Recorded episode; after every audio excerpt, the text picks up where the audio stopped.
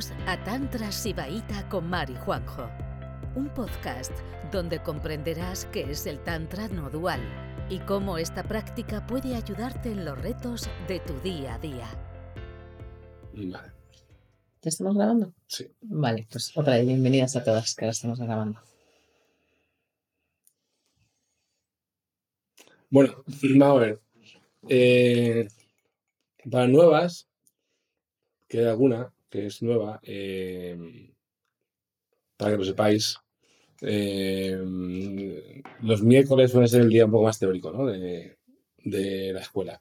Entonces, eh, normalmente compartimos los sutras, ¿vale? Ahora estamos con el Visnana Vairava y, luego empezamos con otro, y- o le daremos la vuelta, una segunda vuelta a otro, o lo que sea. Eh, a veces también en las conferencias de los miércoles eh, hacemos conferencias de preguntas y respuestas, ¿vale? Para dudas que tenéis con la práctica o con vuestra vida en general, ¿vale? Así más libres. Y a veces, eh, pues a lo mejor una vez cada dos meses o por ahí, estamos haciendo ahora, hacemos conferencias temáticas de temas que creemos que son importantes, ¿no? Conferencias temáticas que siempre es el punto de vista tántrico, ¿vale? La cosmovisión del tantra está en todas las explicaciones, pero son temas más como más personales, ¿no? Como más directos a eh, circunstancias de la vida de las personas. Como es el caso de la conferencia de hoy.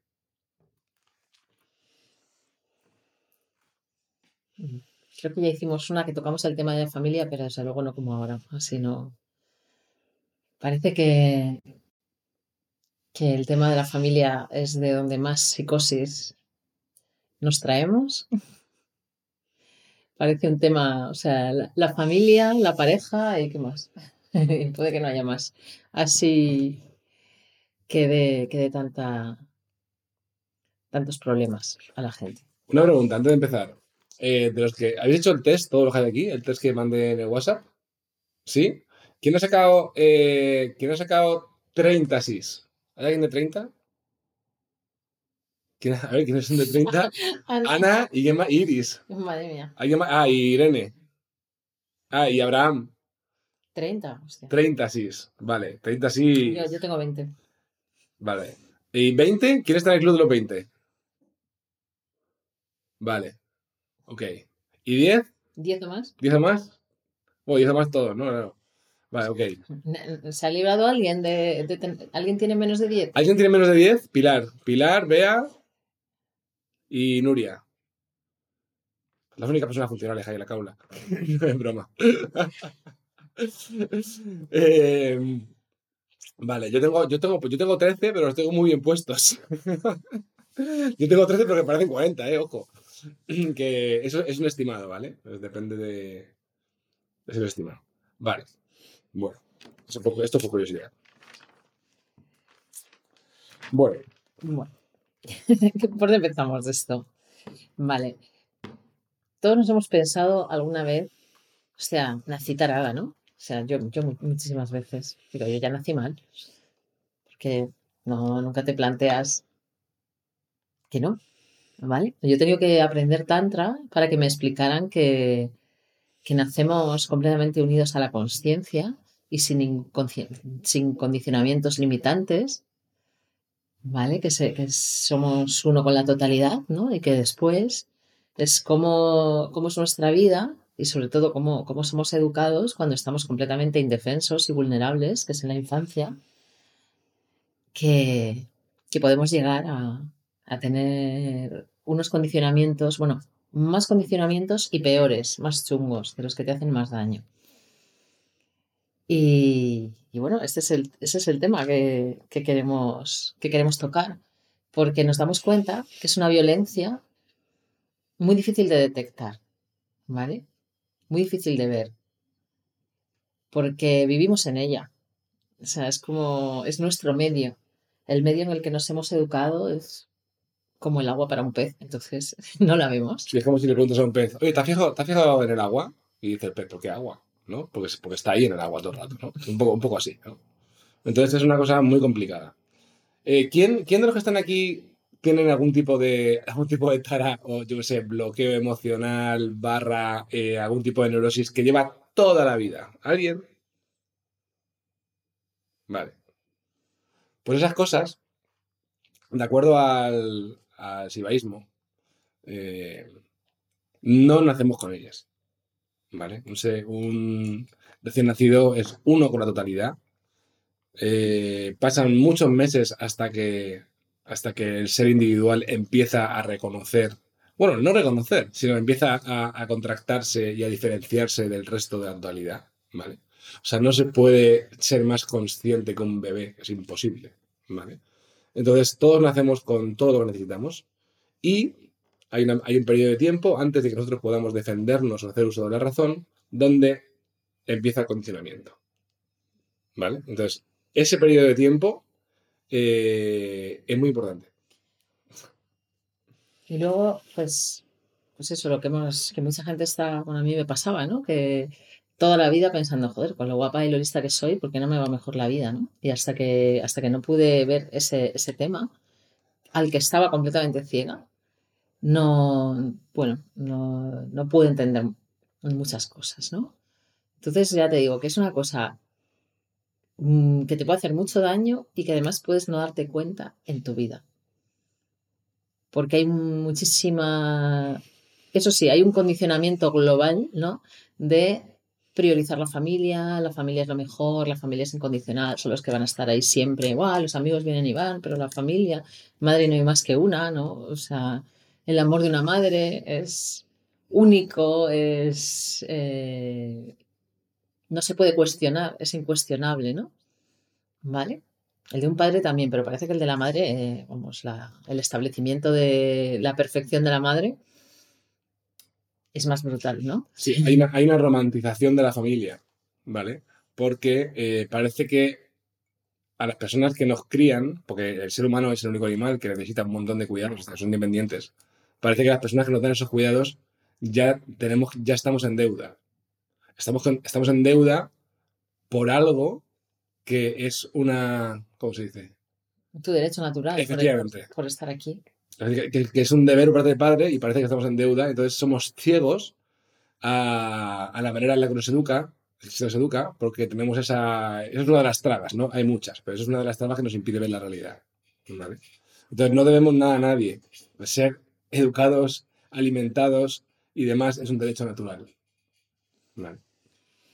Y luego, ¿cómo es este planteamiento? ¿no? Porque mucha, o sea, la gente que ha tenido una violencia física, ¿no? que muchas de vosotras me habéis contado, ¿no? que recibía palizas en su casa, de su padre, de su madre. Bueno, ahí está claro que el progenitor es de aquella manera, ¿no? Ahí ya sabes que eso ha estado mal. No es invisible, ¿vale? Te marca muchísimo, te puede hacer mucho daño, pero no es invisible. Pero hay otro tipo de violencias, ¿no? Como las que yo sufrí, que se, van, se basan en otra cosa. Se basan en que todo el mundo asuma su posición, ¿vale? A ver, tú eres un bebé, tú has llegado aquí y vas a asumir la posición que te den. Vas a hacer el papel que te den. O sea, es que tú llegas a tu casa y ahí te, dan tu papel. Entonces, una familia es funcional cuando los padres hacen el rol de padres los esposos o, bueno, dos progenitores o progenitor y ha llegado lo que sea, eh, hacen el rol de pareja el uno para el otro, la una para la otra, bueno, lo que sea, y ejercen el rol de padres para hijos y dejan a los hijos estar en el rol de hijos, ¿vale? Entonces, eh, muchas de las violencias se esconden ahí, ¿vale? En que tú te dan un papel que no es el tuyo. O los progenitores no toman su papel de progenitores, toman otro rol. Entonces, para, empezar a traer luz a esto, que es complicado de cojones, ¿vale? Pero para empezar a traer un poco de luz a esto, vamos a, primero vamos a identificar cuál es el rol de padre, que de, un padre consciente, ¿vale? De un padre despierto realmente, ¿vale? Que es padre, ¿no? Porque todo lo demás no, el rol de, padre, padre, el rol de madre, el rol de pareja entre ellos y el rol de hijo. Vamos a identificar los roles para, que veáis dónde está. Tenemos que empezar a ver dónde está el fallo. ¿Vale? Es como dónde está el fallo de la Matrix en vuestra historia familiar. ¿Vale? Y ese fallo va a ser una grieta que si indagáis por ahí se va a abrir un melón que posiblemente sea el melón de vuestra vida. ¿Vale? Entonces, eh, una cosa, cuando empezamos a hablar de esto, pues tenéis que tener en cuenta que la gran mayoría de las parejas que he tenido, o sea, de las parejas de vosotros que habéis tenido más de 10 síes, vosotros no estáis viendo las cosas con claridad. Sea, vosotros estáis ya condicionados a ver a vuestra familia en una luz que no es la real. Entonces tenéis que ser muy finos a la hora de, eh, de mirar vuestra historia familiar con lo que nosotros vamos a decir ahora. ¿Vale? Tenéis que ser muy realistas, muy, como decir, muy re- realistas o como es... eh, Sí, o sea, con la luz que vamos a dar ahora, que creo que es lo más importante de la conferencia, luego ya pues vamos a explicar cómo lo hemos vivido nosotros, vamos a abrir a preguntas, pero ahora es el, o sea, lo, lo- lo- lo que, los conceptos que os vamos a dar ahora de que cómo debería ser un padre, cómo debería ser la relación con tu padre y cómo te debe ver un padre y cómo no te debe ver, es lo que hay que mirar con lupa, ¿vale? Porque muchas veces ha sido invisible. O sea, yo en mi caso era súper invisible. O sea, lo vi un día de casualidad porque otras mujeres en mi situación estaban comentando un post y, y me quedé de plástico. Y, segu- y seguramente vamos a hablar de tipo de relaciones y tipo de cosas que muchos de vosotros no habéis vivido nunca. O sea, que no sepáis ni que existan. Pero os podéis hacer una idea. Yo creo que todo el mundo se puede hacer. Sí, una idea. todo el mundo se puede hacer una idea. Vale, pues seguimos. Pues dale, al tema Padre, Hijo, todo esto. Espíritu Bueno, Santo, Empiezo yo. la Trinidad y todo. Empiezo yo, ¿no? Bueno, Sí. eh, ese tema me toca a mí porque, porque es el. Pues cada, mm, cada, cada relación de incesto emocional o cada relación abusiva de padres a hijos es, son de una manera. Cada sistema familiar es de una manera. Vosotros tenéis que dar con cuál es la disfunción en el vuestro. Eh, vamos- voy a hablar primero de la pareja entre padres. ¿Vale? Cómo es la pareja entre padres. Este, este- este me toca a mí, porque en mi caso era una pareja muy disfuncional y yo asumí un rol de, de marido, básicamente, ¿vale? Que eso me ha jodido la vida entera. Entonces, eh, ¿cómo es una relación, para que una relación entre padre y madre, entre ellos, Entre dos adultos, Entre dos que, tienen, que tienen una relación de pareja. Vale, para que eso no, para que eso no salpique al niño, ¿vale? La relación, eh, en, en esa relación, bueno, muy- una cosa muy importante que parece que no, pero en esa relación tiene que haber amor. o sea, amor de verdad. ¿Vale? Amor de verdad, se tiene que querer. ¿Vale? Tiene- amor, o sea, no sé. ¿Alguien tiene algún. ¿Alguien, tiene- el amor. ¿Alguien tiene algún algún tiene algún problema con este concepto? O sea, te te enamoras de alguien, ¿vale? Te enamoras de alguien, estás enamorado, entonces vives ahí y luchas por ese amor, ¿vale? Tiene que haber amor, ¿vale? Claro, esto ya en sí es una panacea. O sea, esto ya en sí, ya, ya empezamos mal, porque incluso las relaciones de amigos que nosotros tenemos, ya ninguna, ya ninguna, y hay un flechazo de amor y luego se va a la mierda, ¿no? Entonces ya, ya empezamos mal, pero bueno, debería de haber amor, deberían de haber eh, una conexión, una conexión real y profunda. Amor, ¿vale? Pero no amor de hermanos, ¿vale? No, no amor de hermanos ni amor de amigos, amor de pareja. Amor de pareja que va linkado a una pasión y un deseo sexual. ¿Vale? Ya peor todavía. ¿Vale? Ya, estás, ya, ya estamos todos en la mierda. ya está, ya. Ya estamos todos, ya estamos todos por culo, ¿vale? Amor y deseo eh, sexual los padres, ¿vale? Y. perdón, Y sí. luego, pues, que, que sea una relación entre iguales, ¿vale?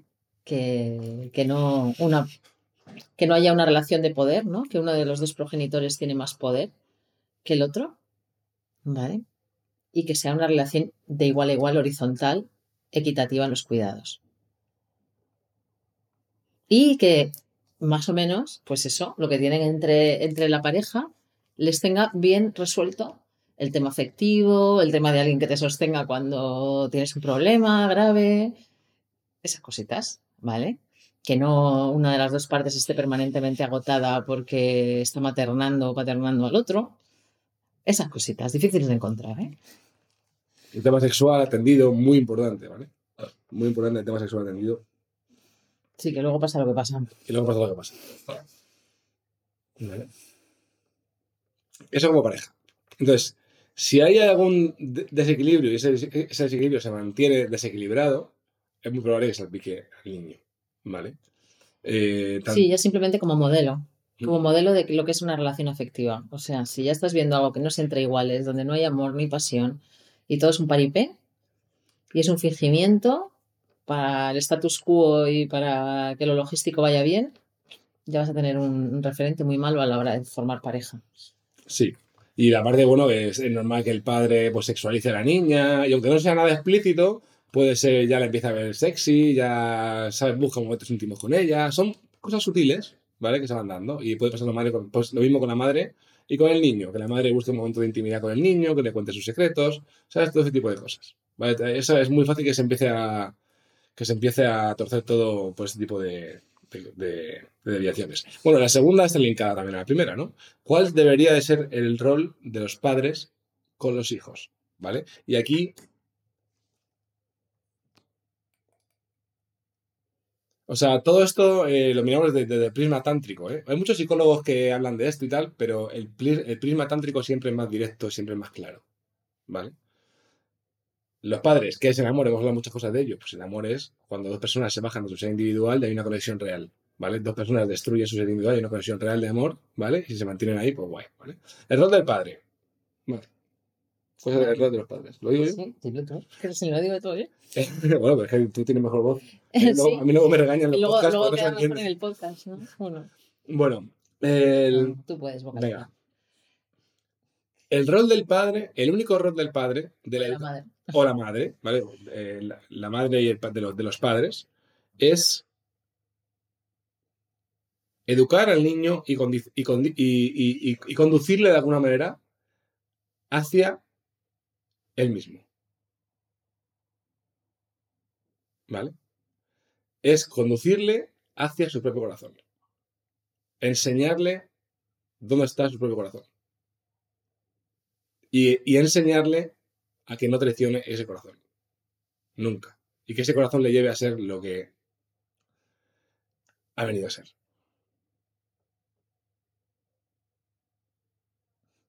Que le enseña a ser libre e inmanipulable.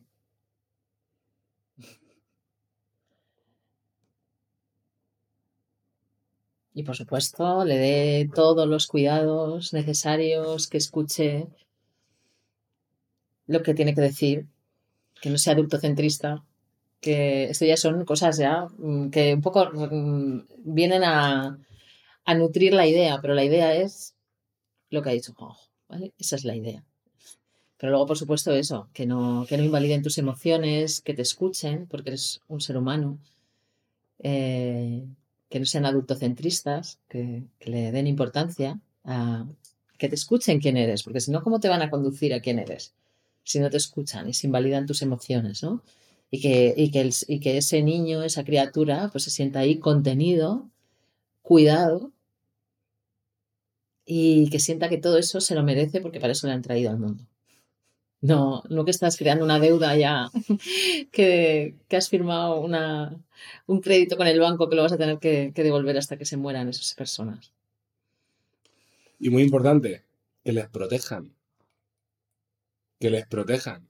Que les protejan de toda la mierda del mundo en el que vivimos, de- del, del bullying de colegio, de, de las relaciones eh, de la pareja que, te, que se aprovecha de ti, que les protejan. Tienes que proteger al niño.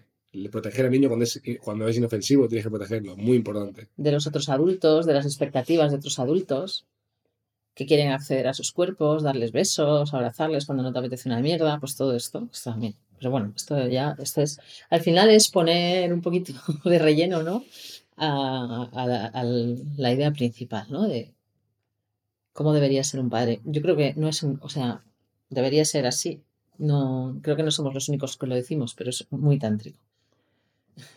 Entonces, si un padre es el que guía a las personas hacia su propio, hacia- hacia su propio corazón, somos un poco vuestros padres, ¿eh?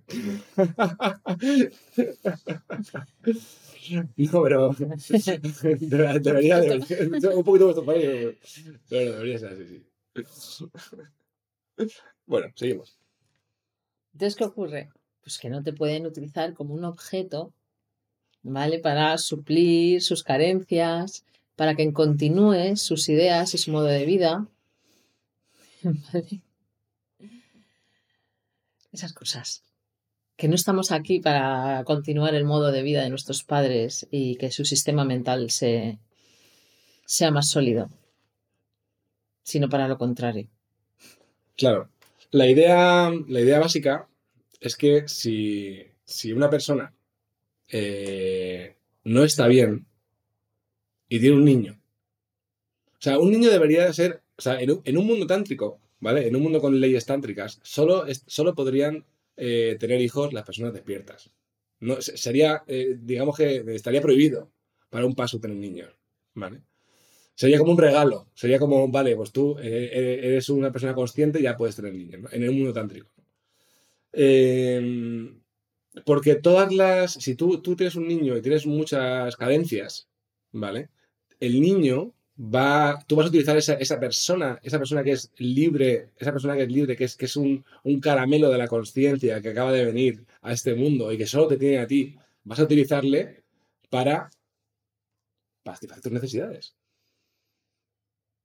Vas a utilizarle como un objeto. Y además, que yo creo que ahora que cuando tienes una edad te empieza a dar pánico, ¿no? El vacío de tus padres. Ese vacío, ¿no? No se quieren, no tienen amor, no tienen amigos, no tienen hobbies, no tienen nada. Entonces, ¿dónde van a volcar eh, todas sus necesidades de adulto que deberían haber aprendido a cubrir? Y luego, antes de tener hijos, por supuesto, aprender a tener su red de amigos que les sostengan, que les escuchen cuando tienen un problema que hay veces que no quieres cargar a tu pareja, ¿no? Pero todos tenemos una red, ¿no? Donde podemos acudir a que también que te sostengan, eh, gente con la que puedes hacer vida social, ese tipo de red, ¿no? Entonces, si no lo tienen, si no se tienen entre ellos, ni siquiera tienen una red, ¿qué van a hacer? O sea, te van a cargar todas sus necesidades. Vas a ser su novia, su novio, su marido, su confesor, eh, pues, su, su, su, bola de boxeo, eh, sí. su punching ball, de todo. Entonces ahí, va la cosa, ¿vale? Vale que todo el mundo, o sea, las violencias invisibles están cuando subrepticiamente alguien no eh, te ha puesto fuera de tu lugar, ¿vale? Te ha puesto en un sitio que no es el de hijo o de hija, ¿vale? Y entonces ahí, y tú no lo ves, tú no lo ves porque es lo único que conoces. Vale, entonces, ¿y cuál es el rol del hijo? ¿Cuál es el rol del hijo? Pues ser una persona auténtica, inmanipulable, libre y despertar. Y aprender a cuidar de otros también, como, como, te, como te han cuidado, ¿no? O sea, también yo creo que es importante, ¿no? Esto de que te cuiden y que te enseñen a cuidar a otros también. La persona con, con emociones, con emociones naturales, ¿sabes? Suyas, Empatía real, no esa falsa empatía eh, que tenemos con los que nos hacen daño. Que aprendan a cuidarse a ellos y a cuidar a los demás, ¿no? También esa madurez, ¿no? a, su vez, que, si tienen una red de amigos, que si maternan, paternan, lo que sea, eh, también hayan aprendido a cuidar a otros.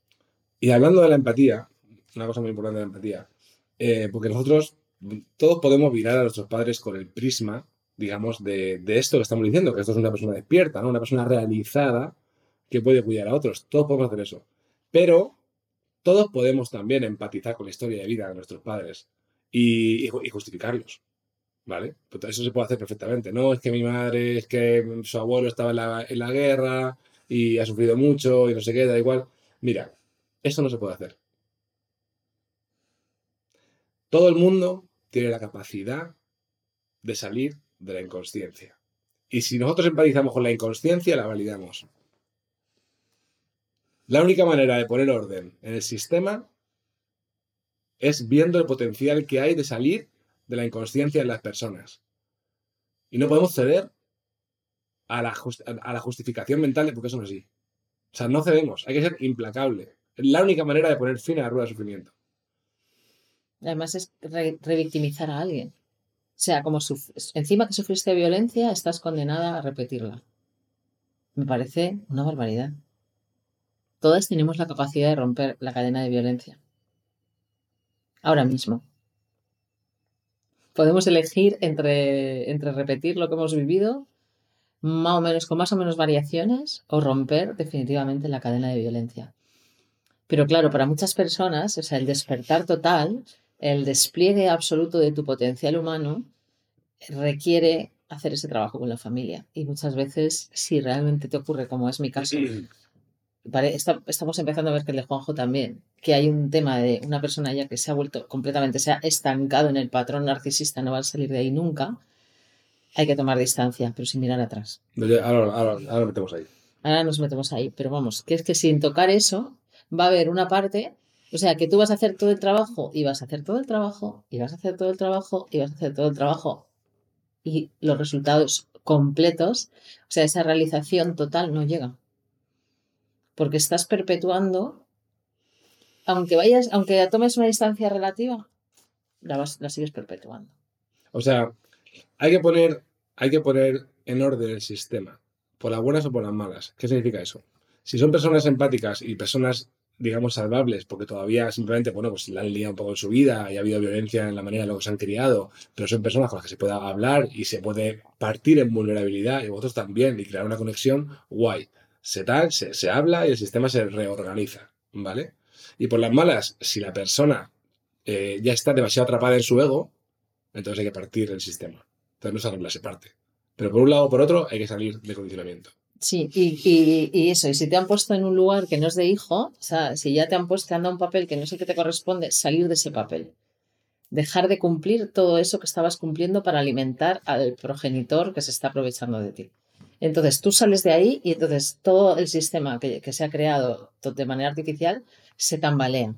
Y entonces ahí tú puedes ver si eso tiene, si lo que hacen es intentar sostenerlo más, ¿sabes? O puede realmente hablar con, con esas personas que te han, que han ejercido violencia sobre ti, decirle cómo ha sido y, y bueno, y que, y que eso se reajuste. Pero bueno, ya os advierto que no siempre es posible. Y también, eh, o sea, muchas veces nosotros tenemos, eh, somos los vulnerables, o sea, tenemos la de perder, ¿vale? Porque la, los padres nos conocen, han estado, han estado ejerciendo una manipulación constante, no lo de todos los casos, ¿eh? pero de algunos seguro, han estado ejerciendo una manipulación constante durante toda la vida, ¿vale? Y eso muchas veces es difícil de romper cara a cara, ¿vale? En conversaciones no lo vais a hacer. Entonces muchas veces necesitáis tomar distancia, tomar distancia, ¿vale? Eh, a lo mejor incluso pasar al medio escrito, donde tú puedes conectarte contigo y escribir todo lo que tal, y, y, y, ¿sabes? Pero muchas veces eh, hay que salir de la manipulación saliendo, ¿vale? Y utilizar otros medios para poder traer claridad al tema, ¿vale? No siempre lo vais a poder eh, solucionar con conversación. Porque, porque sois, sois, sois, el eslabón vulnerable. Sí, además te han enseñado a sentir una culpa extrema por no satisfacer sus deseos. O sea, cuando hay una, un sistema de estos violento, de que te ponen fuera de tu lugar, eh, te han enseñado a sentir culpa cuando no haces lo que tu papá y lo que tu mamá te está esperando de ti. Te sientes fatal, te, te resulta súper incómodo ponerte en tu sitio. Entonces a veces que hay que simplemente tomar distancia y luego ya ver si tiene salvación o no la cosa. Bueno. Sí, bueno, hemos saltado pero vamos a seguir con esto, eh, con el tema de, cómo, cómo, cómo, hacerlo. O sea, esta conversación, o sea, esta, esta conferencia, si sirve para algo, eh, nos gustaría que sirviera para, para, para que empecéis a poner las cosas en su sitio, de una manera o de otra. Y eso va a desencadenar una serie de acontecimientos internos y externos. Y ahí vais a ver realmente qué es lo que está pasando. ¿Vale? Ahí vas a ver si. Ahí vas a ver hasta, hasta dónde. Eso del amor es incondicional, ahí lo vas a poner a prueba. Sí, ese amor incondicional que te dicen que tienen por ti y a través del cual te manipulan, vas a ver cuando dejes de ser ese alimento, cuando dejes de alimentar al progenitor desequilibrado, a los dos, que a veces son los dos, eh, con lo que no tienes por qué darles, lo que, lo que no te corresponde darle, ahí vas a ver si el amor era tan incondicional o no. Porque a veces te quedas muy sorprendida cuando dejas de, de pues eso, de, de, actuar según la culpa y de repente te pones en tu sitio, flipas, la que se lía. No te esperas, ¿sabes? Como la pérdida de papeles de esa persona. Entonces, bueno, si contamos un poquito de nosotros. Así... Sí, me dejas terminar una cosa y vamos a, vamos a contar la historia, sí. Y luego, sí. Eh... Bueno, espera. Es que quiero terminar con esto antes también, los efectos. Sí, antes de. Espera. Bueno, una cosa. A ver. ¿Qué es lo que pasa con esto? Que cuando, cuando, cuando estés en una, en una. Cuando en vuestra infancia, ¿vale? No sea guiado por una educación, por unos padres que tienen, que tienen acceso a su corazón, ¿vale? Que tienen acceso a, a la conciencia de alguna manera, a lo auténtico, a lo real, ¿vale? Y es una relación hecha por manipulaciones, ¿vale? Manipulaciones, todo el rato manipulando, ¿Vale? Al final, tú misma pierdes contacto con qué es lo real y qué es lo auténtico. ¿Vale? No puedes, o sea, y entonces no puedes tener, no, sabes lo que es el amor porque nunca te puedes enamorar, o es fugaz, eh, no tienes relaciones auténticas, eh, es como que vives con, una, con una pátina de, de, Así como que hay, como que crea una distancia con la vida, ¿no? Vive con una pátina así como de que. No sé cómo explicarlo, ¿vale? Eso es lo que suele pasar, ¿vale? Que al final nos cuesta mucho volver al estado natural, volver al corazón, porque desde muy pequeños ya nos han estado sacando de ahí todo el rato, todo el rato, todo el rato. ¿Vale? Porque la realidad es muy simple. La realidad es simple, es fácil, ¿vale? Gracias por escucharnos. Volveremos pronto con otro episodio de Juan y Mar, un podcast de Tantra Sibaita.